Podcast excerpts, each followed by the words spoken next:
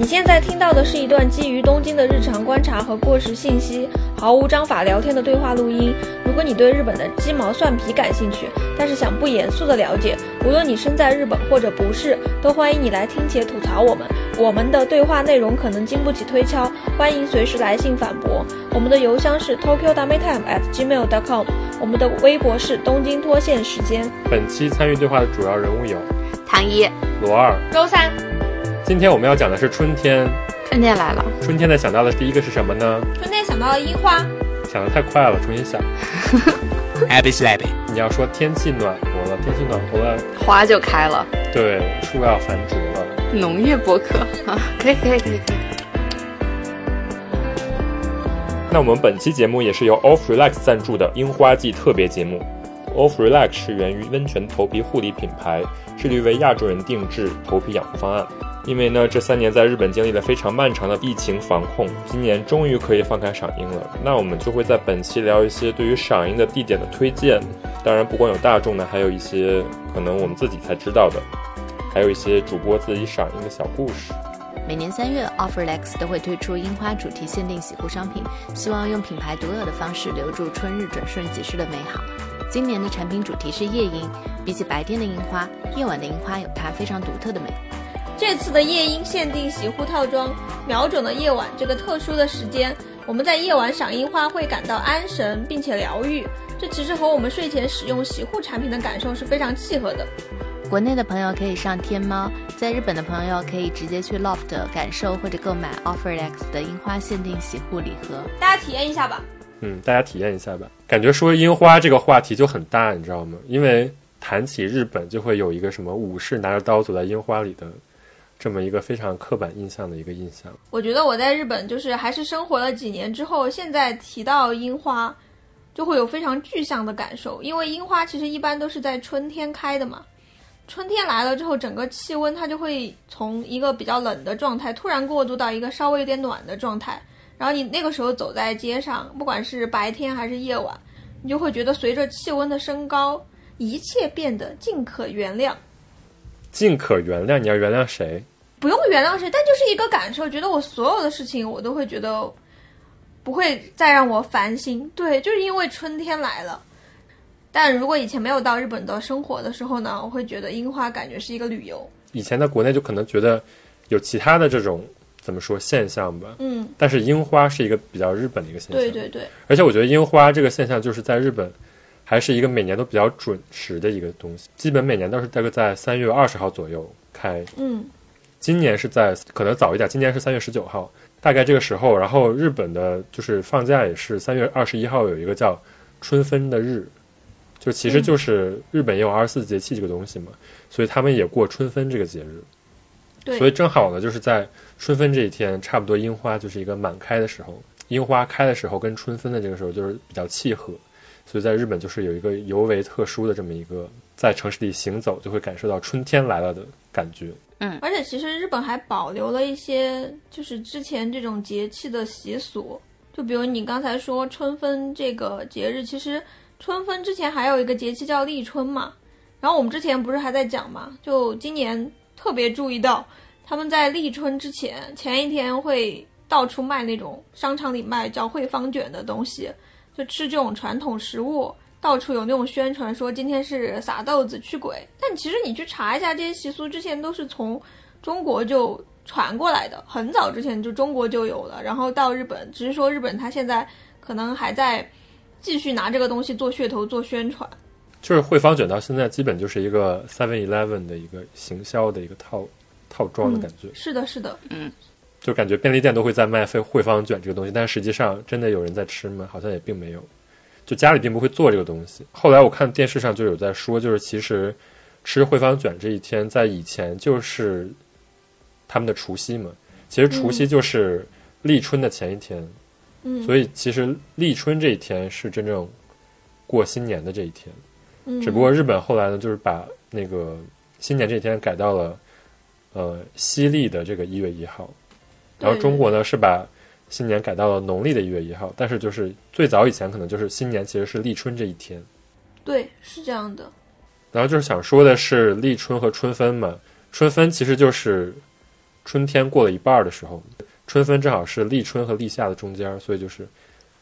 到了春分的时候，差不多就是天气是真正开始暖和起来了，所以正好这个时候就是跟樱花的这个时间是一个非常好的一个契合。差不多接近春天，尤其是樱花出来的时候，现在日本的商家基本都会围绕着樱花做很多的东西。其实你就算你不知道，你完全跟社会没有接触，你可能走在路上发现，哎，楼下那株樱花树开了，然后你走在那个前面的小店，发现他在给你打广告，说最近是樱花，然后最有可能就是推荐什么樱花的食物啊，这种东西感觉特别的多。对，然后走在大街上全是跟樱花有关的广告，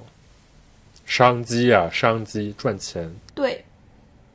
所以你们有什么印象比较深刻的，比如说樱花的食物吗？便利店总会放，总会摆很多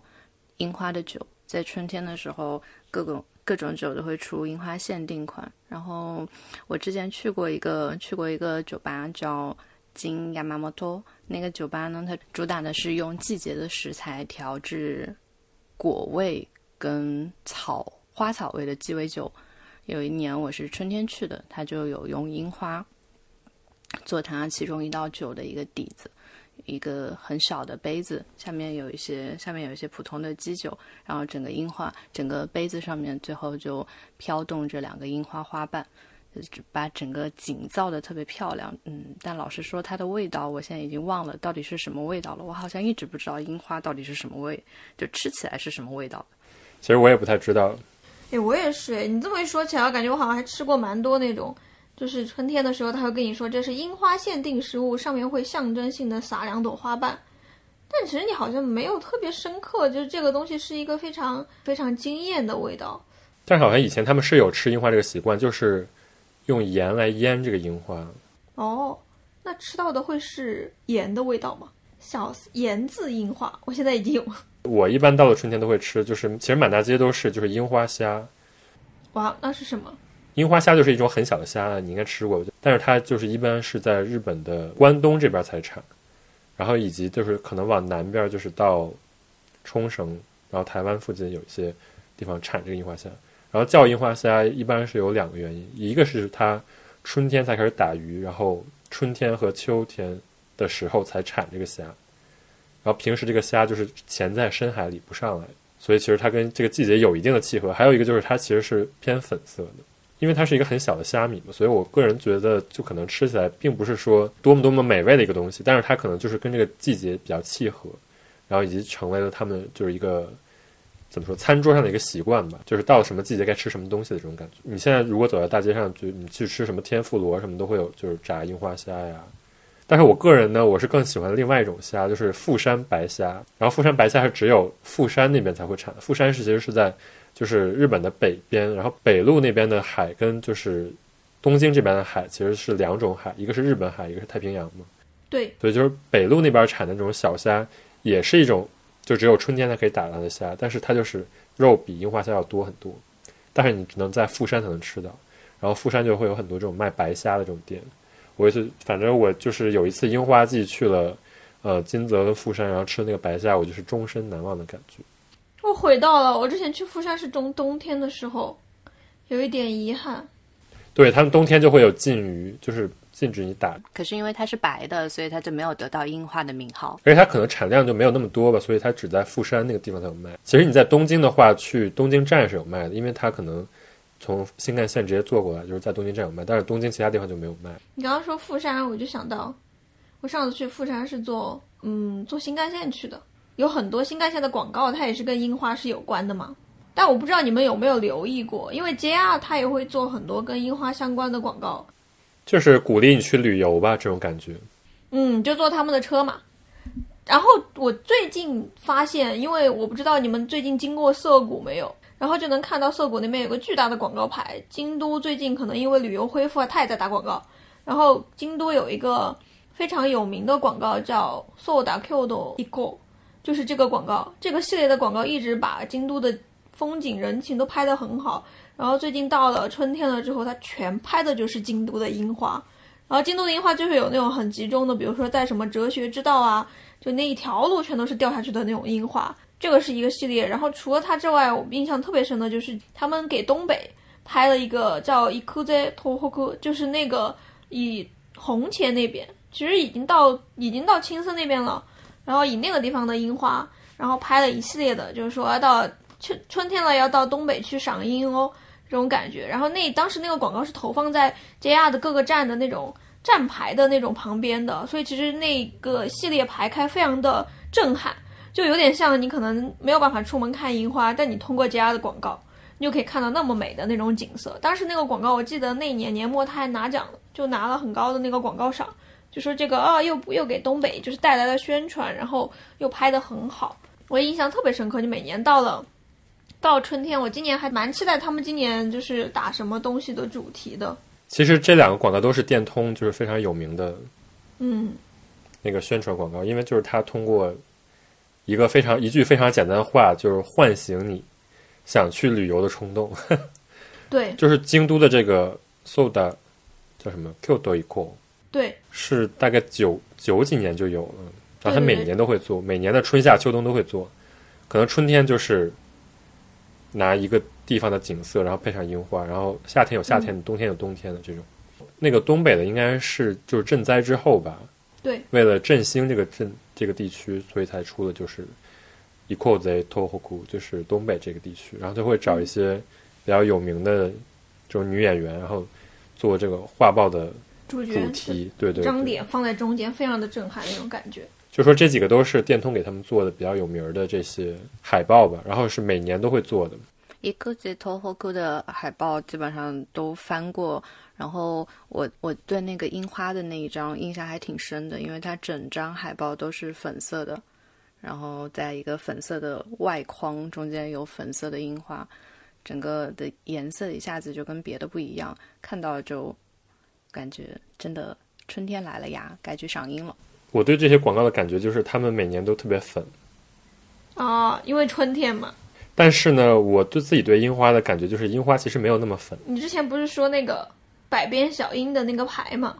它不就是樱吗？对啊，它好粉啊，就是整个动画片都是粉的。我我还买过那个牌好的，谢谢。啊。好的，就是我对樱花的感觉，最开始没有来日本的时候，因为我就看这些动漫，包括有什么《樱花大战》这种游戏啊，然后魔术卡，就是叫什么库洛魔法牌，对啊，就是百变小樱里面的库洛牌啊。你记得好清楚。这些动画片儿，它就是会把樱花画的特别特别粉，但实际上呢，就是我感觉在东京见到的樱花其实没有那么粉。嗯，我查了一下，可能是因为我们在东京看到的很多樱花都是这个染井吉野樱啊，这种这种樱花，它的颜色是这种白跟粉混在一起，嗯嗯嗯呃，百分之百分之三十的这样一个粉的状态，所以来日本之后，你会发现樱花它就是很浅很浅的粉色，朦朦胧胧的。就是说，实际上是有特别粉的颜色的樱花，但是就是比较少见，我是觉得。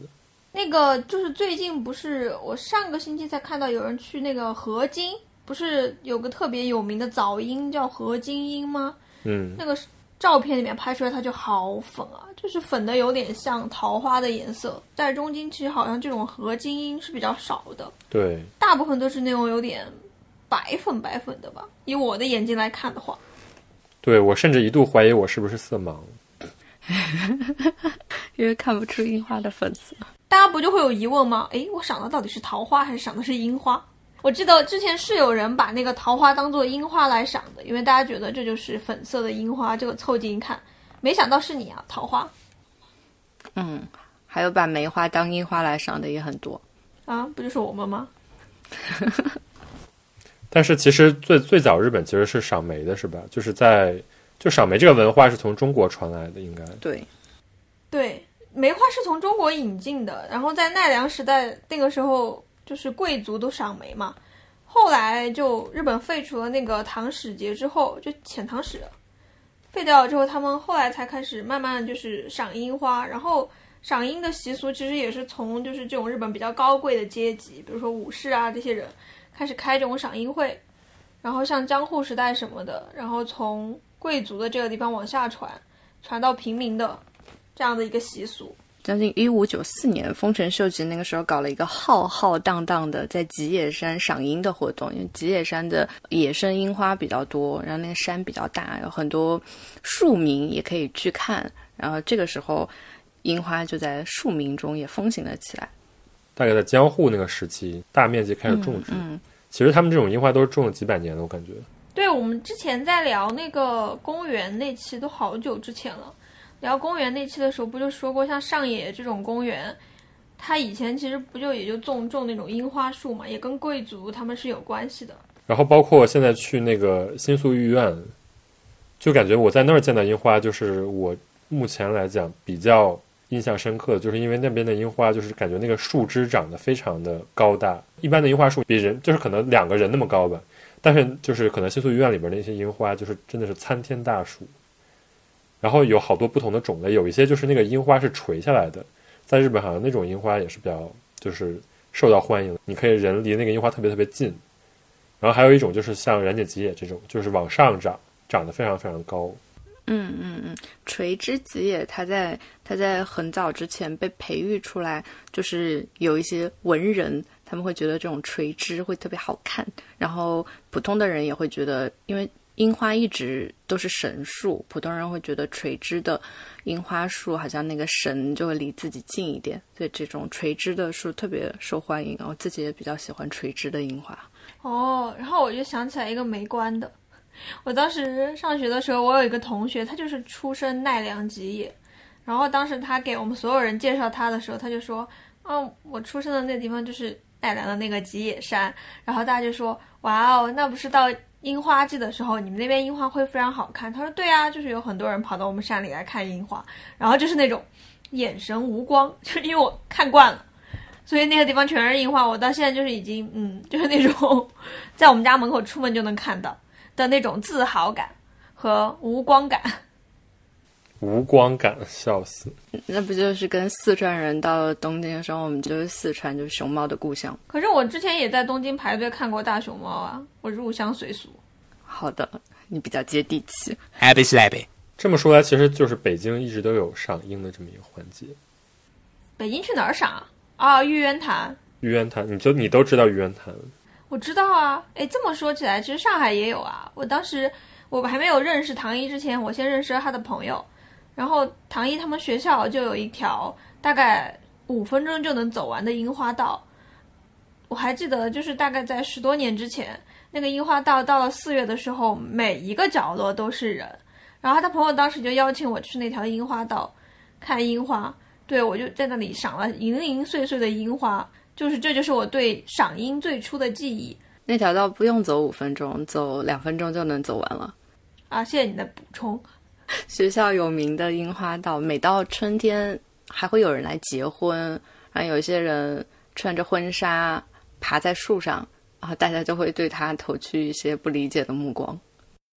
但是我确实感觉，就是其实种类还是稍微有点不太一样的，是吧？我其实查了下，说好像就是日本他们自己种植出很多品种的樱花之后，他们就在往各个国家去赠送他们的樱花。中国好像有一些樱花，日本也就是日本强行送的嘛，那种感觉到处植，一种文化输出，强行送回来。但其实就因为赏樱这种，其实大家都意识到，可能樱花在春天就还挺好看的嘛。我看最近好像国内大家也有在提说，哇，春天来了，去哪儿看花呢？也会有人就提说，那有些地方各种各样的樱花也是有的，像武汉大学啊，也有很多，也有很多樱花。然后我之前就刚去。上海读书的时候，我就回去特别特别洋盘的跟我妈说，我在上海赏到了樱，你没有见过吧？我妈后来呢就去查，她就发现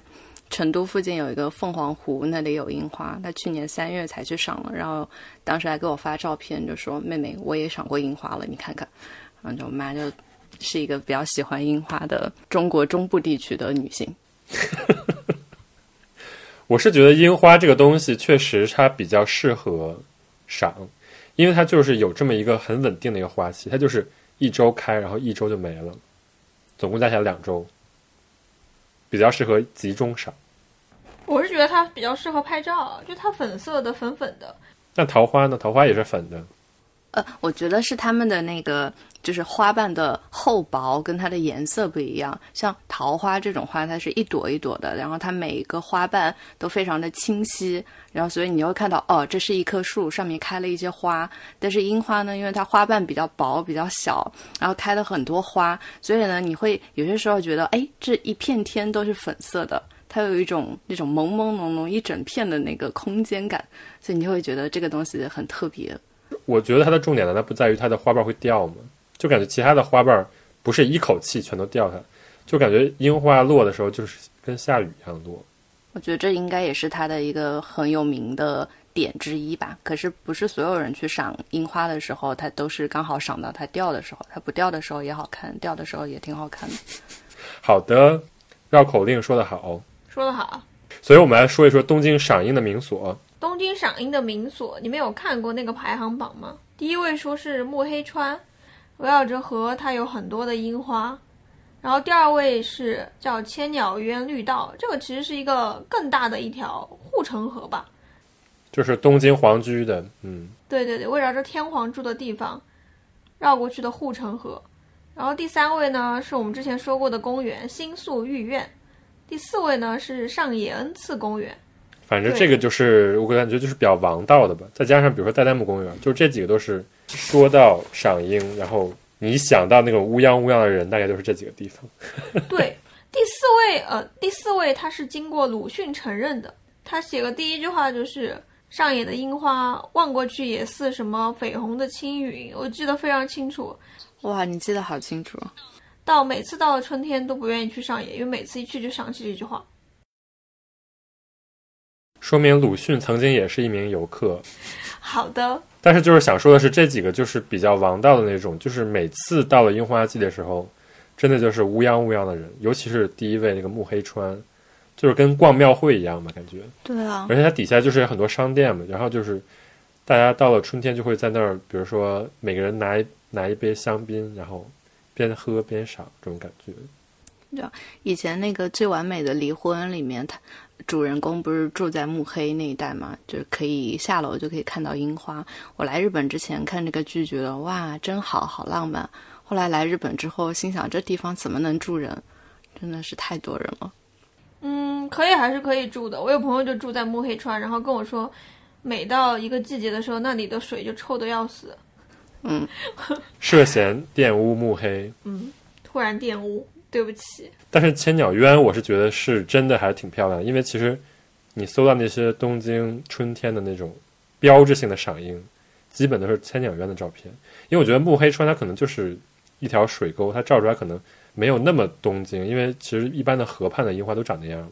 对，千鸟渊确实它的那个整个那个坡的斜度啊，包括那个樱花在那个河堤上的那个感觉。然后以及你其实，在千鸟渊是可以划船的嘛，然后它后边是有一些东京塔，有一些高楼，就感觉整个这个景致还是比比较适合拍照的。是我觉得，就是如果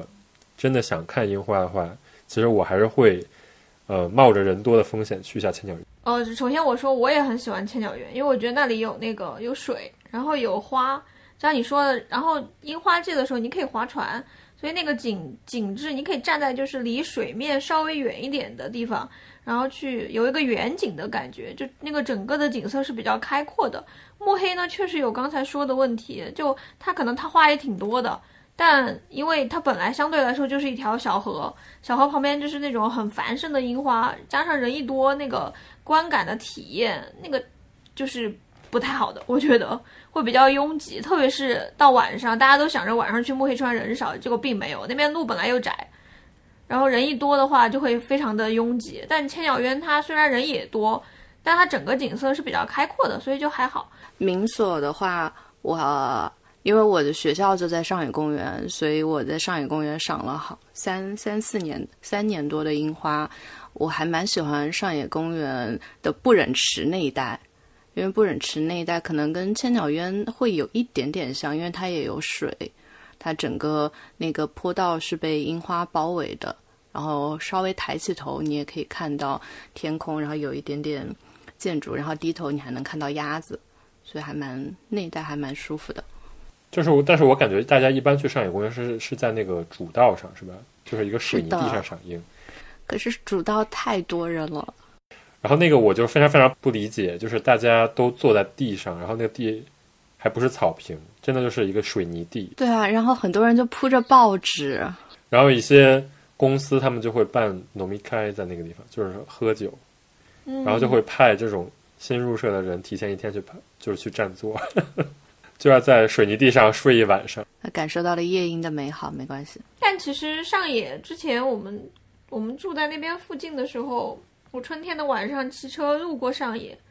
你就沿着上野公园外围的那个道，它也有很繁盛的樱花树，那样还真的挺美的。有人又没有几个，然后樱花又很繁盛，然后又有春天的风从不忍池上刮过来，觉得还挺挺美好的。那个时候觉得春天真好呀，就会有这种，然后你就会再往前走一点，你就会闻到动物的臭味。好的，谢谢你的补充。上野动物园吗？对呀、上野动物园啊。不过说回来，好看的好看的赏樱的地方，它对我来说，它有个条件就是人少的，所以人少哪里都挺好看的。所以我们来说一说，就是非赏樱民宿。其实我真的觉得赏樱不一定要去赏樱民宿。你们有什么自己觉得比较好，但是别人不知道的赏樱的地方，可以聊一聊。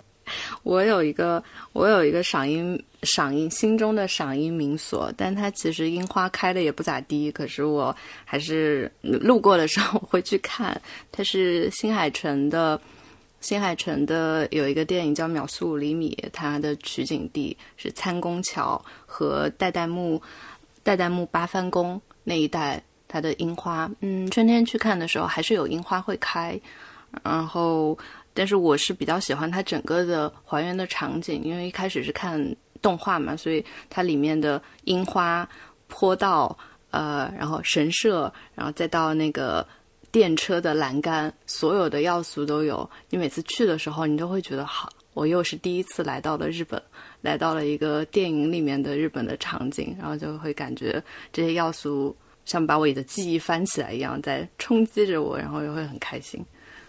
所以你是专门为了这个电影，找这个电影的场景去看的。对对对，我是一个圣地巡礼。然后我想说的一个就是，其实我想说的是，原来我住的那个地方楼下的一个赏樱的地方，叫神田川。我也想说，我刚想说罗二他们家之前那楼下就还挺不错的。对啊，我觉得那个地儿真的是人少，然后又比目黑川好多了。我也觉觉得，就那个地方实际上是一个比较有历史的一个区域，因为神田川实际上是一条很长的一条川，但就只有这一段儿是一个比较有樱花赏樱这个历史的这么一段儿，然后是在新宿区和文京区的交界处，所以它就是有一些就是文人古迹什么的在这边，真的是没有什么人，但是呢，相较来说，就是它没有那么多呃晚上点灯的这些环节，因为其实目黑川，如果你晚上去就是拿着酒边走边赏樱的话，其实它是有那个 light up 的嘛，就是你晚上是有这种氛围灯光的，但神田川这条河这儿呢，就是 真的晚上就是漆黑一片，你只能靠这些就是什么住宅的那些灯打在上面看一下，就是隐约的看一下这个樱花，但是这些樱花真的开得非常非常好。日常给人过这个河的这个桥，你就会从远处看就会觉得这个人走进了这个樱花里边，因为就是那个樱花长得实在太大了，它就挡住这些桥，就是都已经完全几乎垂到水里了。我我也是当时就是第一年来日本的时候，放了学回家的路上，然后发现整一条路上我都没有见到一个人，但是有非常非常多的樱花。有一年我们不是去你家录音嘛，然后录完音之后，我跟周三我们就在回家的路上，结果在你家楼下那个桥那边樱花拍了半个多小时，嗯，也没有什么人。在那摆拍，拍的超开心。对对对，那个地儿真的只有晚上散步的人，还有遛狗的人看。但是我真的觉得就是比目黑川强很多很多倍。对，觉得非常的安宁。对，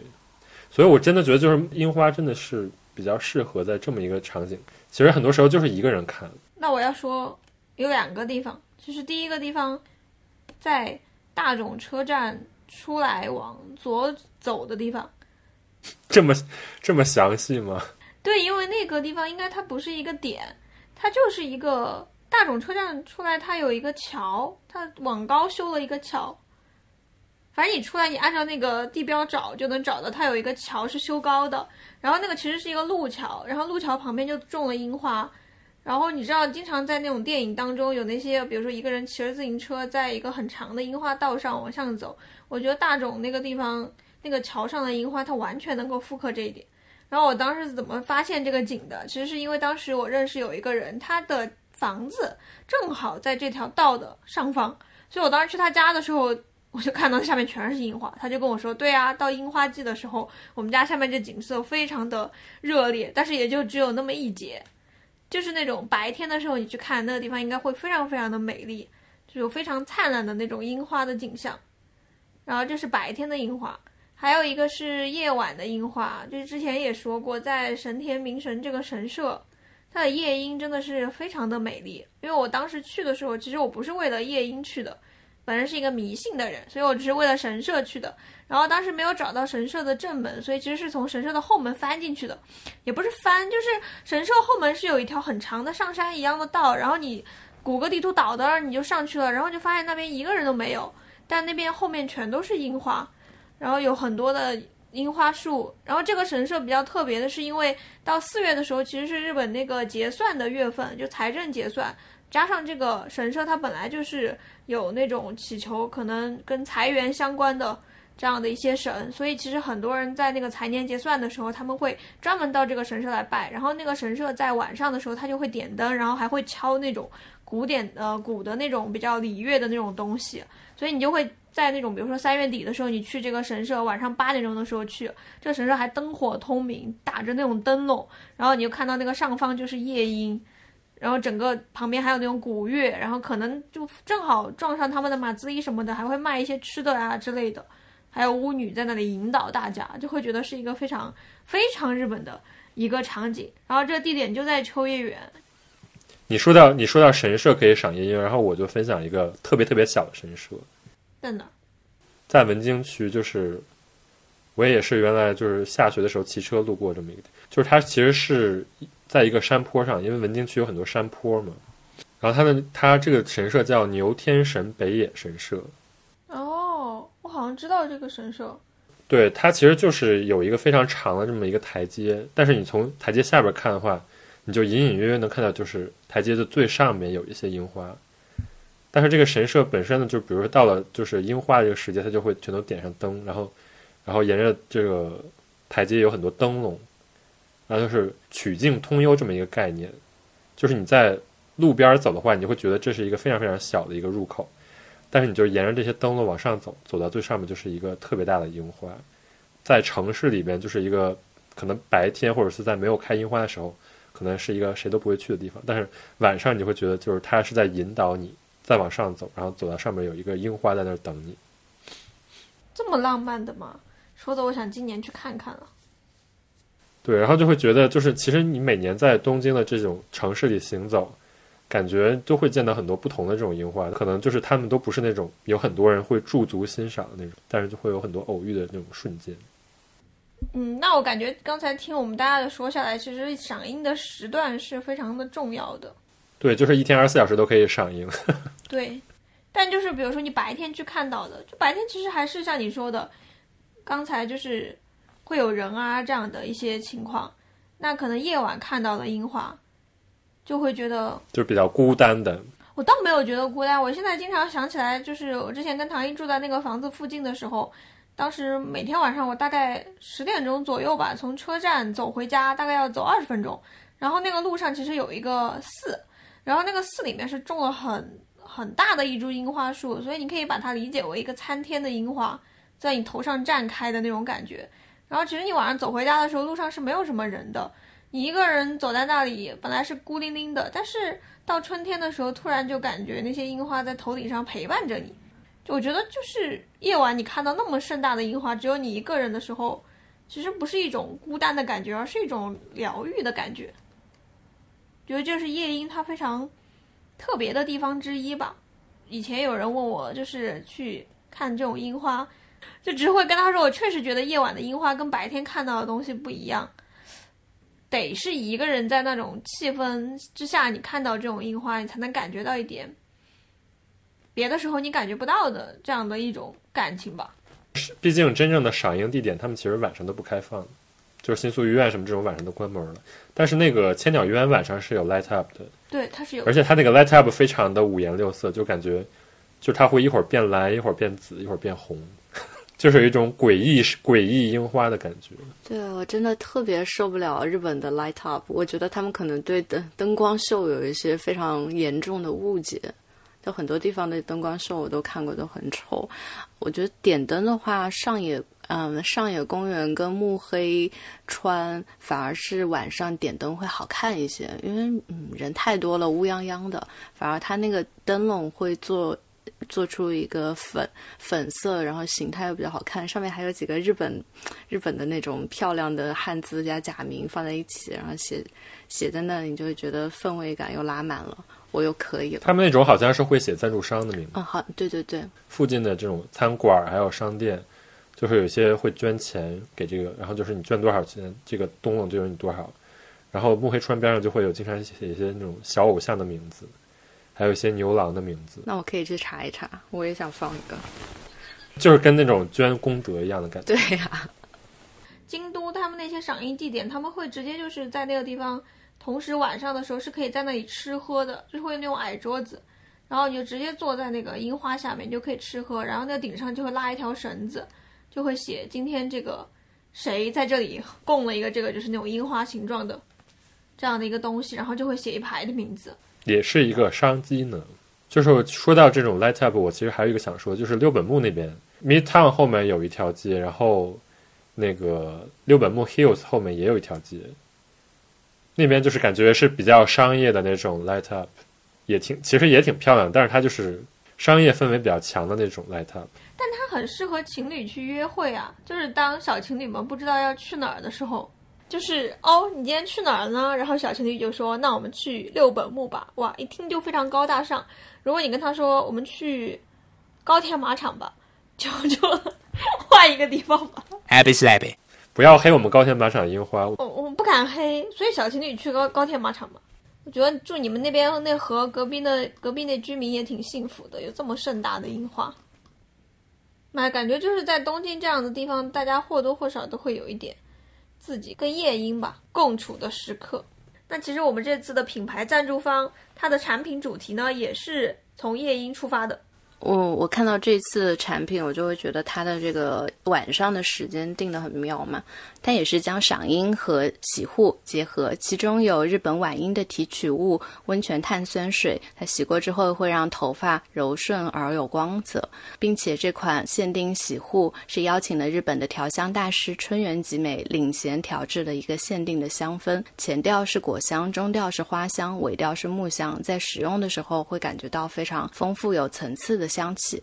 因为我妈刚好是用了这一款，我跟她打电话的时候，她还就是很开心的跟我说了很多。她就说，因为她头发是比较细软的发质，之前就一直非常头疼，很多洗发水她用了都不是很舒服。她很在意头发的光泽度，然后她说这个感觉头发它的那个光泽度和那个毛躁的抚平，她觉得都还挺满意的。我觉得是这个调香大师真的调的还不错，他就说整个味道是一打开就会觉得很香。最开始呢，你会感觉到嗯挺活泼的一个香味，就很激动人心。然后慢慢洗着洗着洗着，那个香味就慢慢变淡，好像比较安神一点。所以我会觉得它的那个香味造出了一个那种空间感。总结樱花意式，用限定洗护让樱花开得更久一点。赏到好看的樱花还有不同的办法。嗯，你的办法是我其实刚才就想说有一个办法，你不让我说东京以外的樱花，日本其实是有赏樱前线这一个宣传的口径的嘛。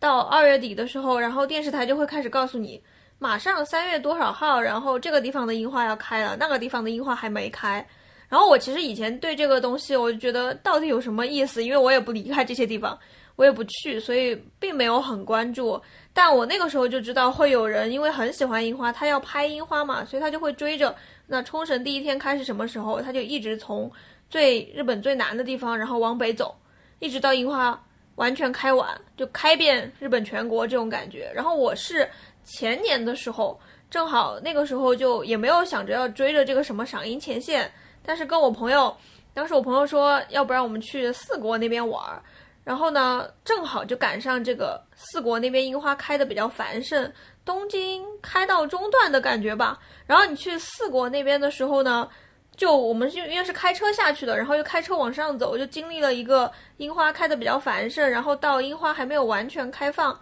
这么一个景色不断变化的过程。然后我那个时候就在想，原来赏樱前线的作用其实可以这么用啊，就你可以比如说我在三月底的时候，我就。在樱花开的最早的地方，去的地方看看，然后你可以再去那种可能不怎么开樱花，还没有开始开樱花的地方，然后那个时候可能有点花骨朵的感觉，然后就整个的那种景色是只有在春天才能看到的，我就觉得这是一个截取美的办法。你这个好像我以前。学地理的时候，就不是有那个那个不同的时区嘛？然后我就总是在想，如果我坐在一个飞机上，然后不停不停不停的回到之前的时区，那这个世界真是太美好了。我今天看那个电视上的樱花前线，我才发现它的播报会从三月的第一个星期播到四月的最后一个星期，所以你从三月打开电视，然后一直到四月，你每天都会收到。天气预报就天气预报上都会跟你说现在樱花开到哪里了，就这个真的是一个大事儿。开到四月的最后一个星期，相当于要开两个月。一整个月，你如果一直在挪动的话，一直都是在追着一个满开的花季，然后这个季节过去了之后跟它告别，明年再见面。哇哦，觉得非常的好玩这件事情。还有什么办法？我还知道一个，但是我觉得这个非常的，这个其实是赏瀑布。这个不是赏樱，就是我去年去那个青井泽的千柱博美术馆，然后它其实就是一个整个美术馆就展出他画的那些瀑布，结果他在瀑布的这个展览的末尾，他在墙上挂了一幅画，然后你一看，这个其实不是瀑布，是夜晚垂满天空的樱花，他只是把它捕捉到了以瀑布的形态展现出来，我就觉得哇哦，这个点抓的好妙，然后那幅画就叫瀑布樱。还有的话，那就是像我刚刚说的《圣地巡礼》吧，因为日本的很多很多的电影啊、电影还有小说等等的作品里面，都会有好多好多樱花。之前我跟周三我们才看了《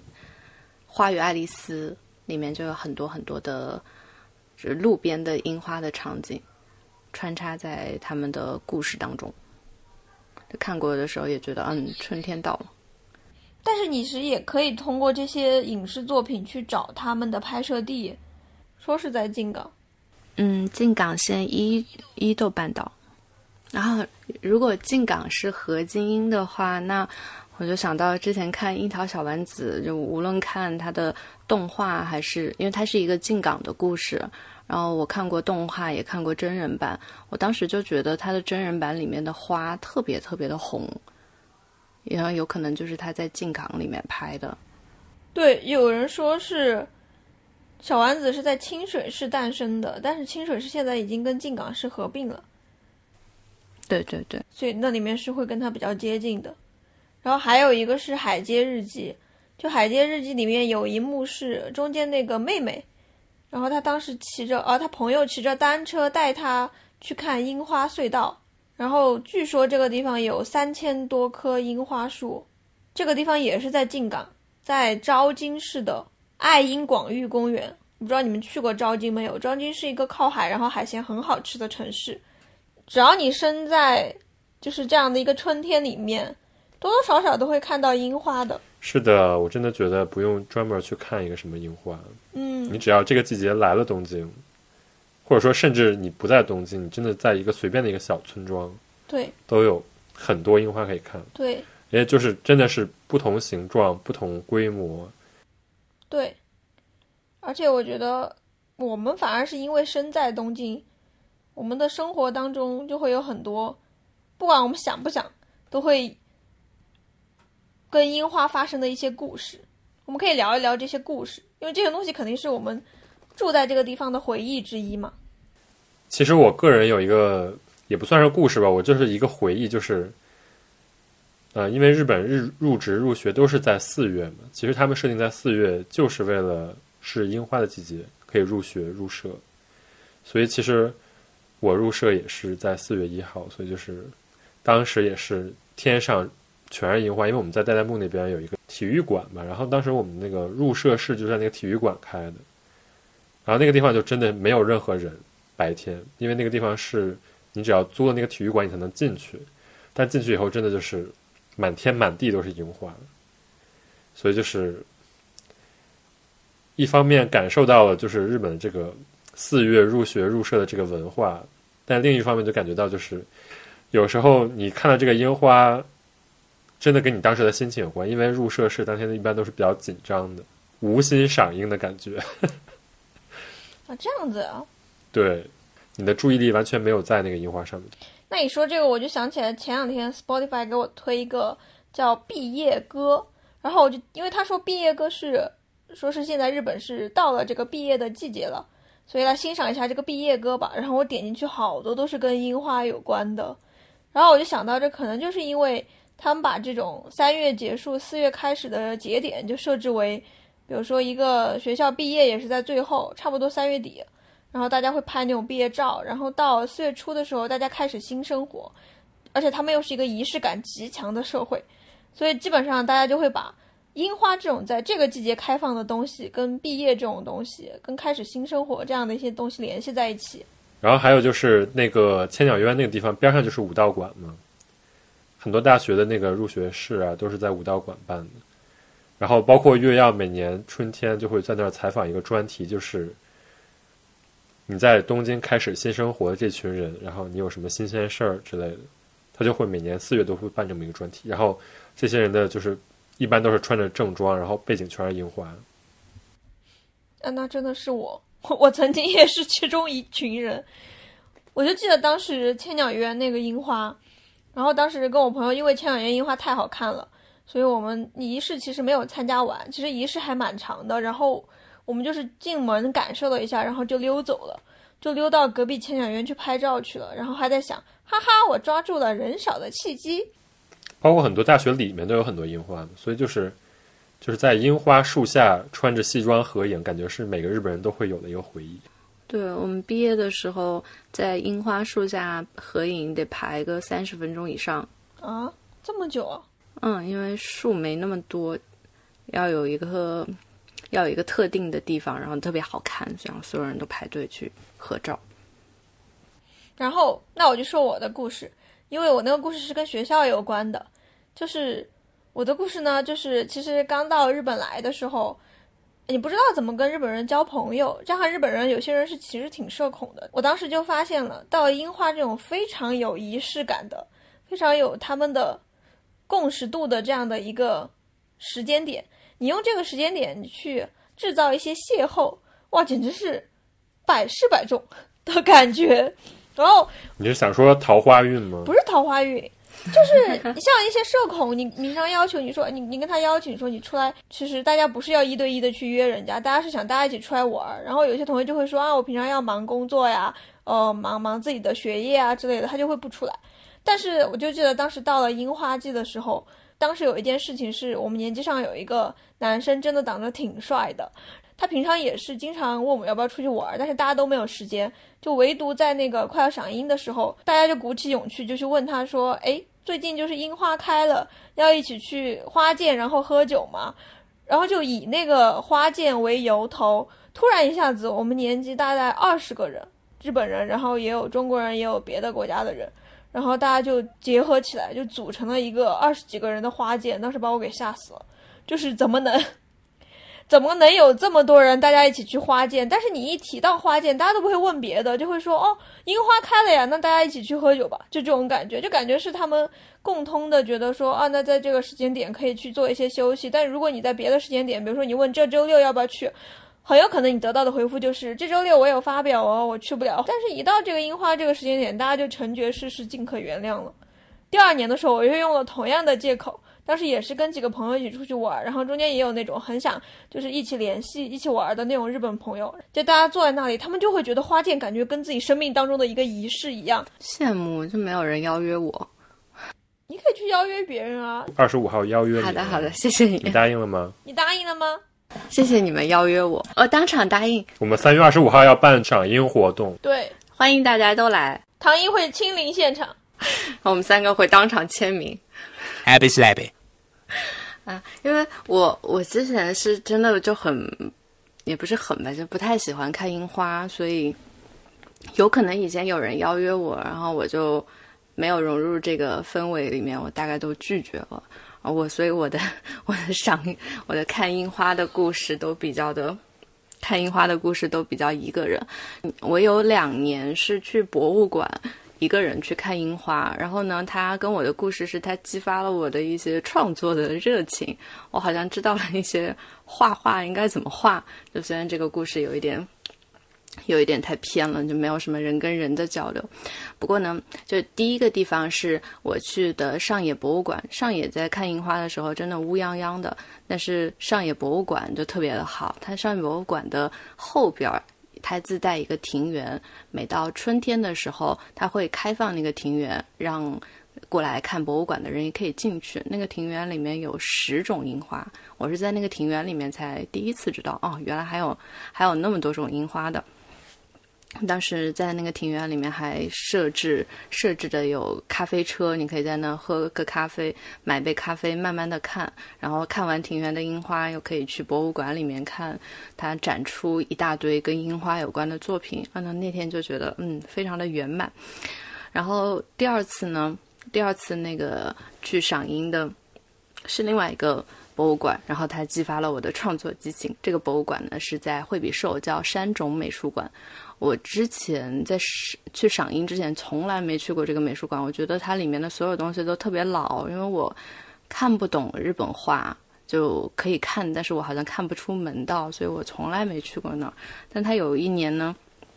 他公布他的企划是赏樱，我就在想，哎，那可以去看看。看过之后，它里面原来有非常非常多的日本画名家，比如说奥村土牛，比如说东山魁夷，啊，甚至。刚刚周三说的千柱千柱明还是千柱博，我又忘了他名字。千柱，刚刚周三说的千柱博的那幅夜莺在山种美术馆，我也看到过。他就当时集结了一批，主要是日本画的画家，把他们的画放那儿，哇！然后我就发现，他们所有画樱花的人。啊，他们大部分画樱花的人会用那种很小小点点的笔触，在那个画面里就铺开，然后我就感觉到他们不像是在画一棵樱花树，而是在画一堆云或者画一堆空气。我在那之后回去之后就特别的激动，我已经很久很久，那个时候已经一一八年吧，已经很久很久没有画过画了，还特别。激动的去跑去买了纸，还买了笔，然后自己还画了一阵子，画了一阵子，但是发现自己没什么才能，就没有再画了。这是什么故事？然后后来半途而废的故事。后来就没有，对，就是虽然没有，虽然感觉我可能也画不过他们，就比较比较穷途末路，但是画的时候还是挺开心的。然后也知道了一些，嗯，好像是看那个樱花的日本画的一些观看方法。所以在之前那个。去年国立新美术馆有一个呃点彩点彩一样的画家叫什么 Hist，他他去做了一个樱花的展览，就是很多点彩嘛。我我当时看到那个他的画的时候，就觉得还挺不屑的，因为我觉得很多日本画的画家，他们画的艺术性都比他高太多了。但是去年那个你说的是一个外国艺术家画的，非常火，就非常非常多的人去拍照。他还开了小红书账号。对他的小红书账号，我觉得找的那个中国翻译特别的接地气。所以你是想 diss 他？我听出来。啊，对不起，浅浅的、浅浅、浅浅的 diss 了一下啊，然后再浅浅的安利一下山中美术馆。山中美术馆，我今年还打算再去一次，因为我发现。它里面种了一棵樱花树，然后那个樱花树是他们美术馆的镇馆之宝，画过的樱花树是京都的醍醐寺的一棵樱花，然后住友林业一直在致力于就培育这棵樱花，一直在致力于移植的繁殖它。他们在二十年前成功了一次，这一次呢，他们就觉得嗯，你们美术馆有这幅画，然后就给你们种一植到你们美术馆吧，然后。他们的门口就种了一只新的樱花树。但你刚才说上野博物馆后面那个庭园，那个庭园后面，其实上野博物馆庭园后面真的很别有洞天哎！我去年也在那里看到樱花，但除了樱花之外，那边有很多茶室。我当时去查过，为什么上野博物馆后面有那么多的茶室？其实是它从很多地方原样移过去的，所以那边有非常多非常古老的时代的，从异地搬迁过去的茶室。然后它还有那种一天大概花几万日元可以租赁给公众公众开放用的比较古老的茶室。对，所以博物国立博物馆背后那个那块草坪那块水还真的蛮有意思的，可以看看。好的，谢谢你的安利。好的，谢谢大家配合。然后我们就来宣传一下，我们的播客呢会在三月二十五号举办赏樱活动。如果大家在东京的话，欢迎大家来参加。唐英会给来场的一百位嘉宾面对面的打招呼，并且握手。其实我们疫情期间办过一次赏樱，但那一次下雨了，就是樱花开的时候，就是到了有一些雨季嘛，然后有时候那个樱花就会很快就没了。但如果能遇到好天气，那我们就是那一天非常的 lucky。谢谢你的 lucky。Yeah，我希望我们都就一直能 lucky。我们在哪里赏樱来着？但是带弹幕，带弹幕啊，你要去握手的，你一定要记清楚地点。好的，好的。应该会有非常非常多的人。现在已经看到了，大概有已经有七十个人了。那一天带弹幕会全是我们的听众，大家记得带好东托的周边，实在不行就在 T 恤上写一个托字。那我们就是以樱花为借口，制造了一场盛大的邂逅。那你没听到一个动画叫《四月是你的谎言》吗？简称就是“樱花是我们的谎言”。其实日本的青春小说好像都是那种樱花的背景。日本的很多动画也是樱花的背景，就看得很看的很腻的时候，那个时候看到新海诚就觉得眼前一亮。嗯，他颜色用的很好。新海诚的那个，我觉得他粉的很漂亮。呃，就是我我完全被他的那个颜色洗脑了。他的樱花是粉色的，但是他画樱花的影子，它的影子的中心部分是蓝色跟紫色，然后影子的边缘部分是紫色跟粉色，就非常晶莹剔透的一个影子。我在当时看《秒速五厘米》那段时间，刚好是我高中在画画。的时候，那段时时间出去写生，我但凡遇到影子，都把它画成粉色的。然后，那段时间我所有的出去外出写生作品都非常的粉。没想到你是一个新海诚潜在的粉丝。对啊，那个时候做他的那用他的用他的那个那个图做桌面做了好多年。樱花其实就是，我觉得就是代表一个万象新生的东西。我就想起之前去年在冬奥的时候，羽生结弦在。最后表演滑的时候，他滑的那个作品《哈鲁尤可以》，就是那个作品嘛，它其实是改编了日本的一首国民歌曲，就是叫松任谷由实这个歌手唱的歌，然后他由这个钢琴家青冢信也给他改编成了他的这个作品的伴奏。然后其实冬奥的那个时候也是二月初嘛，整个就还是在冬天还没有过去，大家都在穿很厚的羽绒服的这样的一个背景。但你看他那个整个的这个作品，你就会觉得，哇，春天就在那一瞬间绽放开了。所以我觉得他在那个作品当中，他穿的衣服也是跟樱花，就是有这样的一个樱花的意象在里面的。它整个歌传递出来的感觉也是那种春天来了，非常温柔、非常疗愈的这样的一个影像。所以我现在讲到樱花，其实一直心里都是那种春天来了，一切都会好起来的感觉。所以我觉得是一个万象新生的。好花朵，嗯，我当时在哔哩哔哩看那个视频的时候，觉得那那个视频就看那段视频的时间，那个弹幕上传达给我的感觉是我去年这个春天的春天的生机最最高的一个时节，因为所有的弹幕都在说它带给了它带给了我们春天，然后现现在的状况不是很如意，但是看到它，就整个人就会感觉到好很多，春天一样的少年眼里有光啊什么的。我觉得非常的疗愈，但是我就是想说的是，就是如果你在日本的话可以赏樱，但是如果你不在日本的话，你也可以赏别的花。就是我觉得就是赏花不仅有迎来这个季节的这种感觉吧，更多就是其实你每一年赏不同的花，你就会带着不同的心境。就其实我有时候在东京骑车的时候，就有时候你看到一个非常 random 的树，就是樱花树的时候，你就会就觉得可能这个树本身没有什么特别，但是你那个时候就想起什么东西，或者说那个时候的心情是什么样的，可能就跟这个树产生了一种联系。所以可能在东京不同地方有非常非常多不同的树，但是可能每个树对于你来说，它可能就是当时那个意义。所以我觉得还是一种比较奇妙的一种城市体验。这好像一个跟神明连通的时刻呀。就是《春天来吧》那首歌，我其实以前在冲冬天的时候我也会听，就在冬天你觉得挺抑郁的时候，还有在有些时刻你觉得不太开心的时候，我就会听那首歌，我就会觉得春天来吧，它就像是一种信化了，就跟你刚才讲的赏花是一样的，就是赏到那一个瞬间的花朵，你看到那种美景，它会一直留在你的记忆里，然后它给你带给你的那种明朗的感觉，它可以支撑你很多。别的这样的一些场景，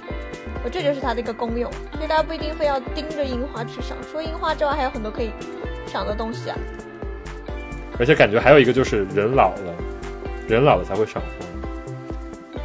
人不老也会赏花，我还不老呢。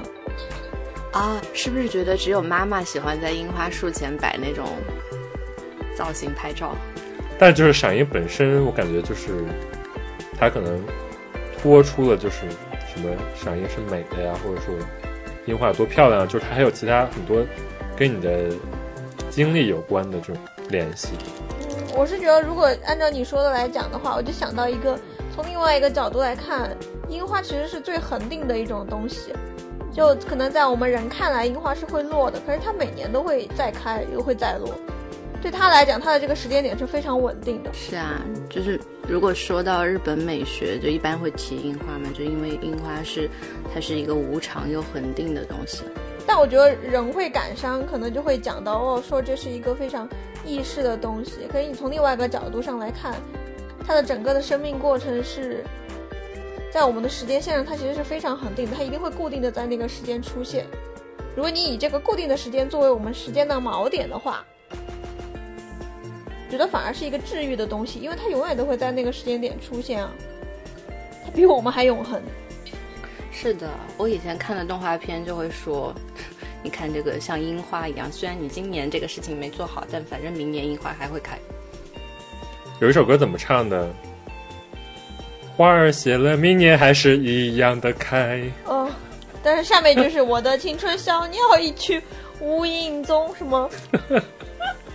那就那就只截前半句，花儿谢了，明年还是一样的开。说的对，Happy Slappy。那我们今天就差不多聊到这里，非常感谢你们的分享。也非常也非常感谢本期节目的赞助，Offerlex 这次推出的夜莺产品独具魅力，有日本晚樱和温泉碳酸水的提取物，能温和清洁头皮油脂，滋养头皮，带着层次感的夜莺氛围的独特香气，让发丝裹满樱花香味入睡。Offerlex 还为东托的听友们准备了专属好礼，领取方式可在本期节目的评论区置顶评论里面查看哟。好的，谢谢，谢谢金主爸爸，谢谢金主，谢谢金主，谢谢谢谢谢谢谢谢大家，谢谢金主，谢谢听众。